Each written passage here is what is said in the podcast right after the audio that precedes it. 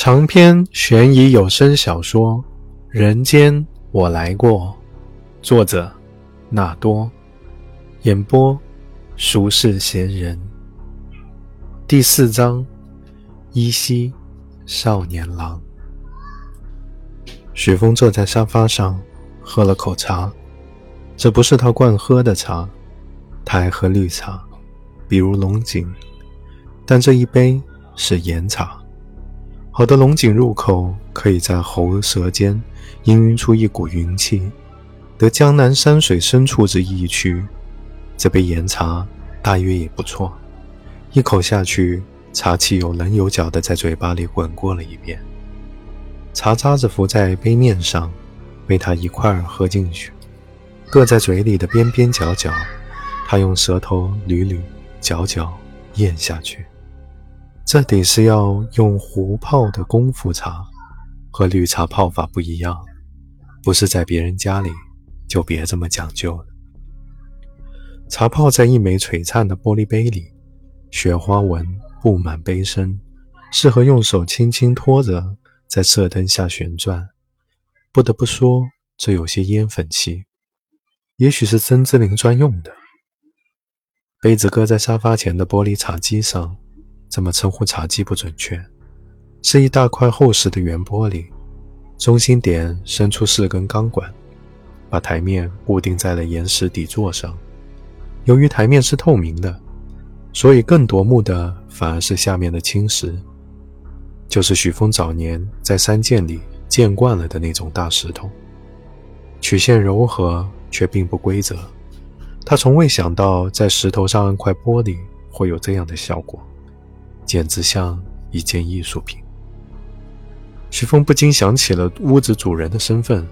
哦，对了，他也算个艺术家。他又喝了一小口茶，感受陌生而强烈的口感对味觉的冲击，然后靠上柔软的沙发靠背，再度打量所处的环境。他知道自己时间充裕。曾志林张罗到。一家愿意代理柯承泽作品的画廊，画廊的公众号上发了文章。今天是柯承泽专展的预展日，预展上午十点半开始，半小时前，也就是九点五十的样子。他从窗口看到柯承泽离开了小区。从任何角度考虑，作为主角的柯承泽都得在画廊待上至少一小时。雪峰曾经想过出现在预展现场，作为一个有意向的买家与柯承泽聊几句，然后加上他的微信，这样可以对他的动向看得更清楚。或许还能作为同一小区的邻居互动一下。说实话，这不算必要，只是有趣。但考虑到一定也在现场的曾之琳，这样的念头也就只能想想而已。虽然已经证明过，即便面对面，曾志林也没能认出自己。可许峰不想承受他投注过来的哪怕一丝一毫的目光，无论那目光是看着一个陌生人的，还是看着一个……许峰不让自己再想下去，站起来走向客厅的另一端，那有一张顶着窗的大长桌。也许有三米长，堆了各种艺术相关的书籍、画册，还有一台打印机。打印机旁边散了一圈照片，都是人物照，一大张一大张的，不知道是柯承泽自己拍的，还是网上下载的。许峰没有动这些照片，怕无法准确的复原照片的位置。他只是稍稍的弯下腰，想看看这些照片有什么特别之处。照片拍的都是中景或者远景，看不出稀奇来。也许是自己没有艺术细胞的缘故。许峰一张一张的看下来，忽然停下了目光。那是一张旧照片，像素不高，拍的又是夜晚，模模糊糊，辨不清细节。清冷孤寂的狭窄街道上，竖起的烟花筒。正放出一小捧萤火，由着萤火而升腾起的大片烟雾，遮去了大半条街道。烟雾背后，一个小男孩站在崖路上凝望。夜晚，烟花和雾霭一齐，遮掩着男孩的面容，难见其神色。但不知怎的，徐峰清楚地接受到了男孩传来的气息。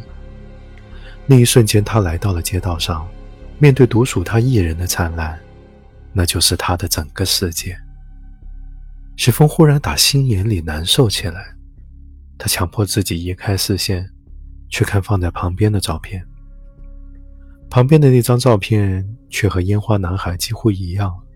再定睛一瞧，原来是一张未完成的素描，画的就是烟花男孩。把照片再画一遍有什么意义？许峰想，画这种没意义画作的人，死了。也就死了吧，没什么可惜的。只是怎么死好呢？柯震泽和小林不一样，和在之前的人也不一样。过往经验无法套用。许峰不是个身强力壮的人，哪怕是面对女人，哪怕是趁其不备，也曾经有人逃脱。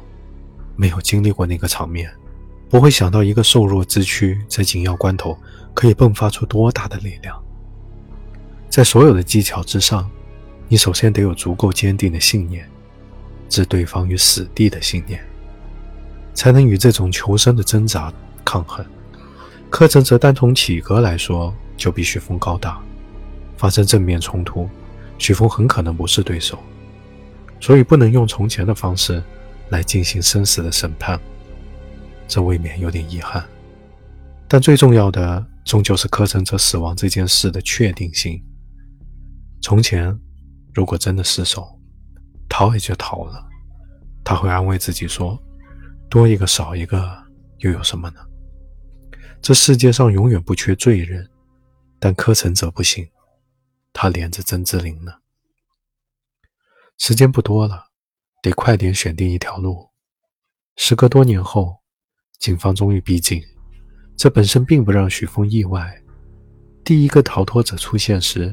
许峰就觉得危险临近，拖到如今已经够迟的。只是不凑巧碰在了这个节骨眼上，但紧迫感并不仅仅来自警方。曾志林去夜总会越来越少，留给那个男人的时间就越来越多。许峰怕他陷得太深，那样的话，失去柯承泽时他会很难过，他会忘不掉他的。现在许峰对柯承泽的行踪了如指掌，又有了入户锁的密码，在这样的情况下，杀死一个人并不困难。比如说拿一把尖刀，半夜开门进去往床上一扎，但这并不保险。听说搞艺术的睡眠都不好，也许半夜三点他正在画画呢。客厅的电视机柜上有台唱机。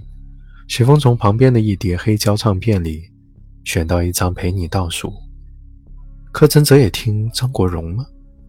他把指针轻轻摆了上去，听张国荣唱起歌来。当云漂浮半公分，是梦中的一生。和刚才那只杯子一样，这其实是曾志林爱听的歌吧。许峰想，如醉如梦的旋律中，他继续琢磨自己的计划。如果有可能的话，最好不要让警方注意到自己。倒不是说今时今日他还牺牲，只是不想以这种方式进入曾志林的视线。那么，柯震泽就不能死于他杀。自杀当然不现实，那就只剩下意外了。阳台没被封起来，可以高坠。他往客厅的红酒柜瞧了一眼，心想：酒后高坠是标准的意外模式。那酒柜里存了几十瓶葡萄酒，最上格斜靠着一瓶起了风的。如果有安眠药，现在就可以掺进去。只是一来手头没准备，二来他无法确定柯震泽饮酒的时间。再说，万一到时候曾志林也喝了怎么办？得更稳妥些。徐峰走向卧室，想再多看看柯震泽的生活细节。这时他发现卧室离厨房很近，如果能有一个办法保证柯震泽失去意识，煤气中毒或许是比高醉更不容易引起警方怀疑的方式。一条条通往死亡的路径在许峰心里盘旋，他忽的一震，惊觉到自己在动的着是怎样的一些念头。自己是个谋杀犯。他终于如此意识到，这么多年来，他第一次有这样的自觉。卧室的窗户开了条缝，本该无人的家中，有歌声沿着缝隙一滴一滴地渗进来。冬天该很好，你若尚在场。天空多灰，我们一放亮，一起坐坐，谈谈来日动向。